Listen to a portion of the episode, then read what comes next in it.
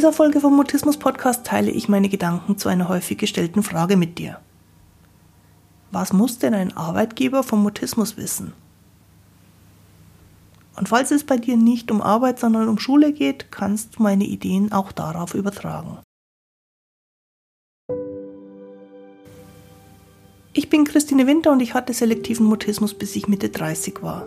Heute unterstütze ich andere beim Mutismus verstehen, vor allem Erwachsene, die ihre Sprechblockaden hinter sich lassen wollen, aber auch Familienangehörige und professionelle Helfer.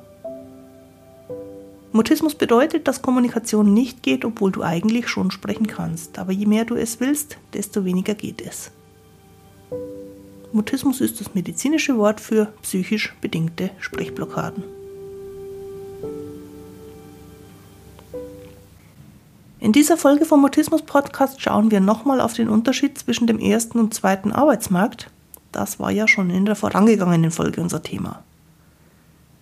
Dann streifen wir ganz kurz die Frage, ob ein Behindertenausweis beim selektiven Mutismus nützlich wäre, wenn man ihn denn kriegen würde. Und wir schauen, wie sich auswirkt, wenn der Arbeitgeber nichts vom Mutismus weiß. Los geht's, lass uns über Sprechblockaden reden. Vorneweg, ist wie überall im Leben nicht zu erwarten, dass in der Arbeitswelt irgendwer irgendwas mit dem Begriff Mutismus anfangen kann. Was der Arbeitgeber darüber wissen muss, wirst du ihm erklären müssen oder du stellst einen Kontakt zu einem Helfer her, der das dann für dich erledigt. Und noch ein kleiner Satz vorneweg für die Eltern oder die Helfer von Schulkindern. Es ist zwar nicht ganz exakt, aber du kannst den Begriff regulärer Arbeitsmarkt so ungefähr durch Regelschule ersetzen und du kannst den Begriff zweiter Arbeitsmarkt in etwa mit Förderschule gleichsetzen. Und dann kannst du einiges von den Ideen, die ich heute teile, durchaus auf die Schulwelt übertragen, aber eben nicht hundertprozentig eins zu eins. Was muss also ein Arbeitgeber vom Mutismus wissen? Die ehrliche Antwort ist, das kommt drauf an. Wenn die mutistische Blockade noch der Normalfall ist, dann merkt ja eh jeder, dass irgendwas nicht stimmt. Dann merkt jeder, dass der Mutist sehr seltsam ist im Umgang. Was dann automatisch passiert ist, dass die Menschen, die Kollegen, die Vorgesetzten, die Leute in der Arbeitswelt, auch die Kunden, sich Gedanken machen. Und wie es so immer ist, wenn man sich Gedanken macht, da fällt einem das eine oder andere ein, meistens Zeug, was man aus eigener Erfahrung schon irgendwoher kennt.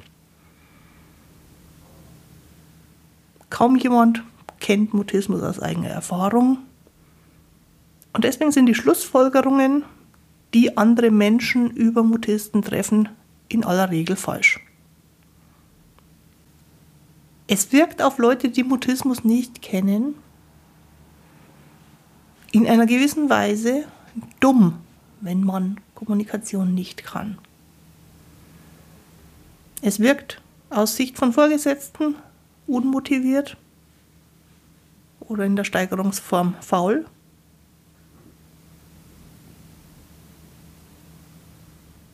Man macht den Eindruck, man wäre schlecht ausgebildet oder unqualifiziert. Und es ist natürlich als Betroffene, als Betroffener schwer zu erklären, was los ist.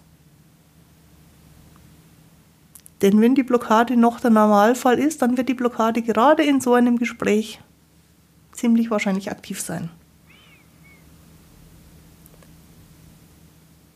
Gut wäre es dann, wenn ein Helfer dem Arbeitgeber, und zwar mit ausdrücklicher Zustimmung des Betroffenen, Informationen über Mutismus geben könnte. Mit Helfer meine ich in dem Fall ein Therapeut, eine Therapeutin, wenn es so jemanden gibt. Jemanden, der im Bereich der Beratung tätig ist. Kurz gesagt, jemanden, der von Mutismus Ahnung hat oder zumindest genau weiß, was unser Betroffener für konkrete Probleme hat und das dann als eine Art Übersetzer dem Arbeitgeber mitteilen kann. Wenn du das Gefühl hast, dass ich da als Helfer in Frage kommen würde, dann lass uns miteinander Kontakt aufnehmen. Ich unterstütze dich sehr, sehr gerne beim Erklären von Mutismus.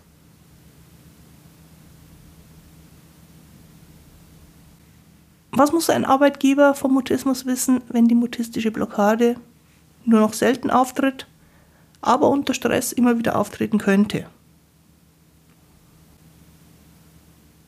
Es von vornherein dem Arbeitgeber zu erklären, würde dem Ganzen wahrscheinlich viel zu viel Gewicht geben.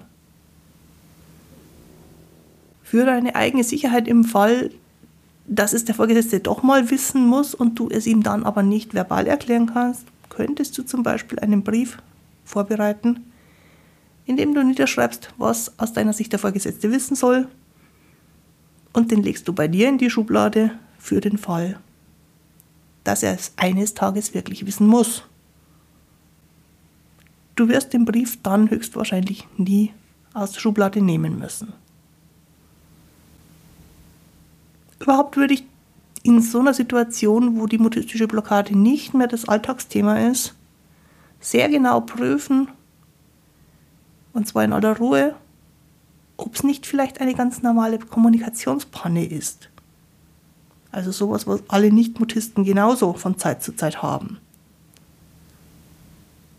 Und erst wenn es klar ist, dass es nicht eine normale Kommunikationsschwierigkeit ist, dann kannst du weiter überlegen, ob du dem Vorgesetzten was über Mutismus mitteilen möchtest.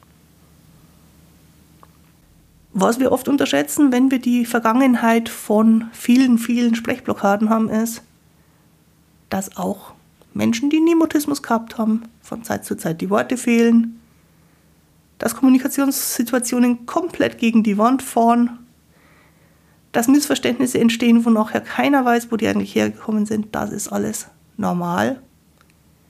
Und dann würde ich es auch so behandeln, wie ein ganz normales Missverständnis, eine ganz normale Panne. Unabhängig davon wäre es aber wichtig, dass du erstens weniger Stress hast und zweitens besser mit dem Stress, der sich nicht vermeiden lässt, umgeht. Das ist nämlich die beste Möglichkeit, um Blockaden von deiner Seite aus zu vermeiden. Muss ein Arbeitgeber was vom Mutismus wissen, wenn man sich selber noch nicht so ganz normal und richtig fühlt, aber im Alltag schon lange keiner mehr was davon merkt? Ich glaube nicht. Was ich dir sagen kann, und zwar sowohl als ehemalige Mutistin als auch als Kommunikationstrainerin, das ist, dass du dich in Kommunikation nie hundertprozentig richtig fühlen wirst. Weil einfach die Wahrscheinlichkeit, dass Kommunikation schief geht, ziemlich hoch ist. Weil deswegen auch Fehler, unerwartete Ereignisse, ungeplante Ergebnisse in Kommunikation ganz normal sind. Anders ausgedrückt, alle fühlen sich immer wieder nicht richtig. Das ist kein Mutismus, das ist ganz normale Kommunikation. Für die Frage, was ein Arbeitgeber vom Mutismus wissen sollte, gibt es auch den Unterschied zwischen dem ersten und dem zweiten Arbeitsmarkt. Die Begriffe habe ich in Folge 23 schon erklärt. Und falls du es noch nicht gehört hast, wäre es vielleicht gut, da nochmal zurückzuspringen. Wir steigen also direkt ein und sagen, im ersten Arbeitsmarkt, dem regulären Arbeitsmarkt, wirst du mit dem, was du an Arbeitsleistung und an Persönlichkeit zeigst, als normal behandelt. Werden auch alle Mitarbeiter miteinander verglichen. Stehen auch alle Mitarbeiter in einem gewissen Wettbewerb miteinander. Es gibt natürlich sozialer denkende Arbeitgeber und andere. Aber ganz generell gibt es keinen Sonderkeks für chronische Probleme. Der Arbeitgeber kann von dir erwarten, dass du uneingeschränkt zur Verfügung stehst oder dass du mit medizinisch-therapeutischer Hilfe schnell wieder einsatzfähig wirst.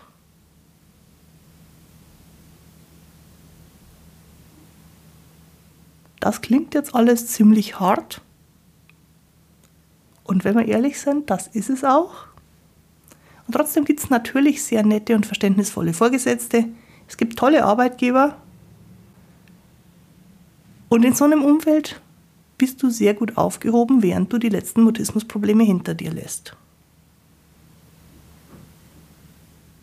Der zweite Arbeitsmarkt, der beschütztere, sozialere Arbeitsmarkt, steht Menschen offen, die irgendwie ein Handicap haben. Deswegen gibt es da auch Helfer auf Arbeitgeberseite, Sozialarbeiter oder ähnliches, die die Beschäftigten unterstützen.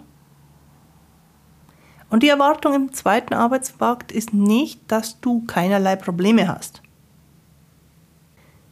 Im Gegenzug gibt es aber auch unter Umständen nicht so viel Entwicklungspotenzial für dich. Es wird Rücksicht auf die Einschränkungen genommen, was gut für dich ist, solange die Einschränkungen groß sind. Aber gleichzeitig kann das auch ein großes Hindernis werden, wenn du den Mutismus hinter dir lassen willst.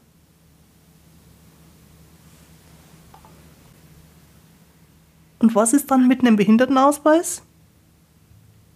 Da muss ich persönlich sagen, da bin ich überhaupt keine Expertin. Ich werde immer wieder danach gefragt, ob es nicht besser wäre, wenn ein möglichst hoher Grad der Behinderung festgestellt würde bei einem Mutisten. Ich bin da einigermaßen skeptisch. Ein Grad der Behinderung sorgt im ersten Arbeitsmarkt nicht unbedingt dafür, dass du den Sonderkeks im Arbeitsalltag kriegst. Der Behindertenausweis wirkt sich steuerlich aus und du kriegst mehr Urlaubstage und hast Ansprüche auf verschiedene behinderungsbezogene Hilfen. Aber ein Arbeitgeber im ersten Arbeitsmarkt erwartet trotzdem, dass die Eignung für die Tätigkeit bei Bedarf mit irgendwelchen Hilfsmitteln oder Förderungen gegeben ist. Und das erscheint mir bei Mutisten besonders relevant, weil bei Mutisten ist die Kommunikation eingeschränkt und es gibt auch keine Hilfsmittel, die das lösen können. Also anders als zum Beispiel jemand mit einem Problem mit dem Gehör, wo die Kommunikation auch schwieriger ist, aber es Hilfsmittel gibt, haben wir bisher nichts erfunden, was beim Mutisten die Blockade wegmacht. Und deswegen werden Arbeitgeber sich schwer damit tun, den richtigen Job für den Mutisten zu finden. Das Problem mit und ohne Behindertenausweis ist, dass Arbeit ohne Kommunikation nicht geht. Darüber haben wir ja in Folge 23 schon ausführlicher gesprochen. Dazu kommt, dass es für in Anführungszeichen nur Mutismus keinen hohen Grad der Behinderung gibt. Im Zusammenspiel mit anderen körperlichen und psychischen Erkrankungen dann schon eher.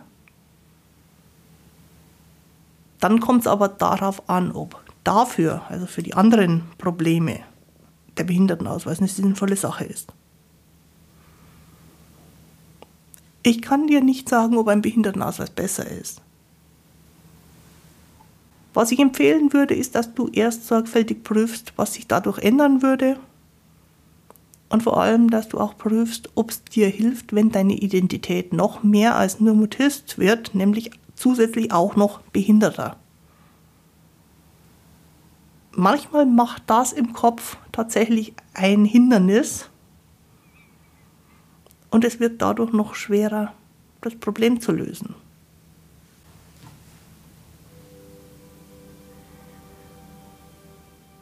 Übrigens gibt es zu diesem Podcast auch einen Newsletter, mit dem du die aktuellen Podcast-Folgen und einen Ausblick auf den nächsten Podcast-Monat einmal monatlich direkt in dein E-Mail-Postfach liefern lassen kannst. Trag dazu deine E-Mail-Adresse ein auf christinewinter.de-mutismus-podcast.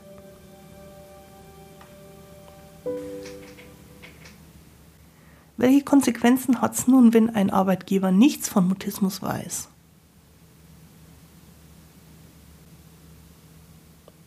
Zunächst mal wirst du so behandelt wie alle anderen und auch so gefordert wie alle anderen. Die Vorgesetzten behandeln dich also genauso wie alle deine Kollegen. Und dadurch hast du auch die Gelegenheit, so zu handeln, wie es alle anderen tun. Dann wirst du natürlich auch so beurteilt wie alle. Und in allen Berufen, die ich kenne, sind Kommunikationsfähigkeiten Teil der Beurteilung. Es kann dann durchaus passieren, dass dieser Teil der Beurteilung kritischer ist als andere Teile, wo es um Fachliches geht. Und wenn die Kommunikationsfähigkeiten noch nicht gut beurteilt werden können, weil sie halt einfach noch nicht so entwickelt sind, dann wird von Arbeitgeberseite natürlich von dir erwartet, dass du daran arbeitest. Und wenn wir da positiv drauf schauen, dann hast du auf diese Weise ein ständiges Übungsfeld, wie du es außerhalb deines Berufes so nicht finden kannst.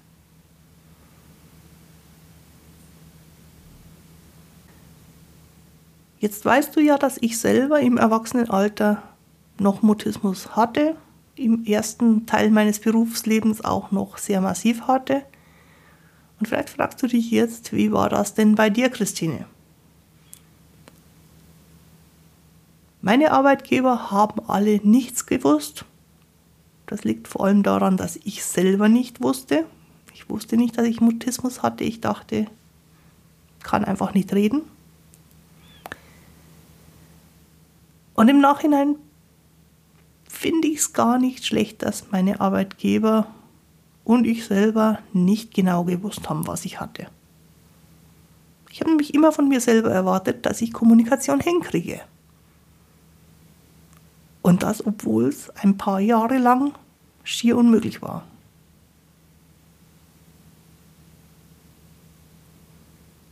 Meine Vorgesetzten haben zwar aus meinem Verhalten komplett falsche Schlüsse gezogen, aber sie haben mich immer als normale Mitarbeiterin so beurteilt, wie sie mich gesehen haben. Das heißt, ich habe da auch ein sehr ehrliches, unverblümtes und in vielen Phasen hartes Feedback bekommen. Und im Nachhinein bin ich froh darüber, obwohl ich es zu der Zeit damals oft verflucht habe. Denn so konnte ich und musste ich mich in die normale Arbeitswelt reinfinden.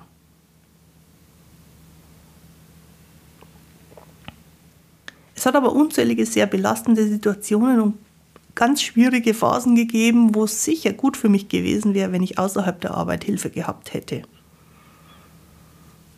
Und was ich im Rückblick tatsächlich bedauere, ist, dass es nie jemanden gegeben hat, der mich längerfristig begleitet hat.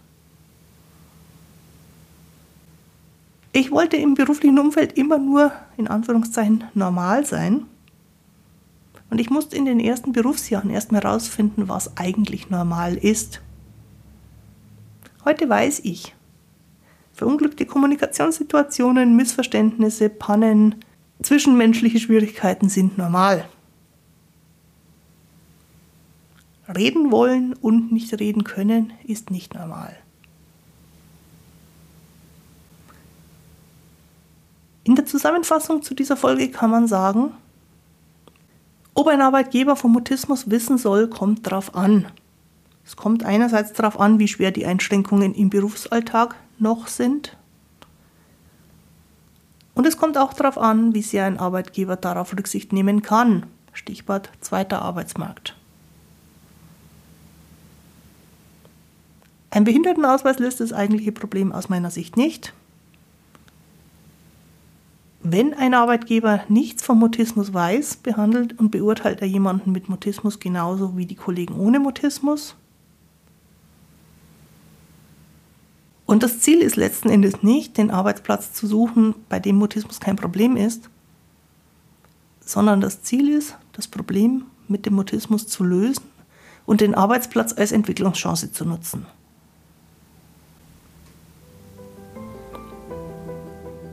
Die heutige Folge findest du auch wieder auf der Internetseite christinewinter.de-mutismus-podcast. Dort hast du außerdem die Möglichkeit, dich für den Podcast-Newsletter einzutragen und ich freue mich sehr, wenn ich dir einmal im Monat eine Mail mit den aktuellen Infos schicken darf. Jetzt wünsche ich dir eine gute Zeit. Bis zum Wiederhören. Tu dir gut. Deine Christine Winter.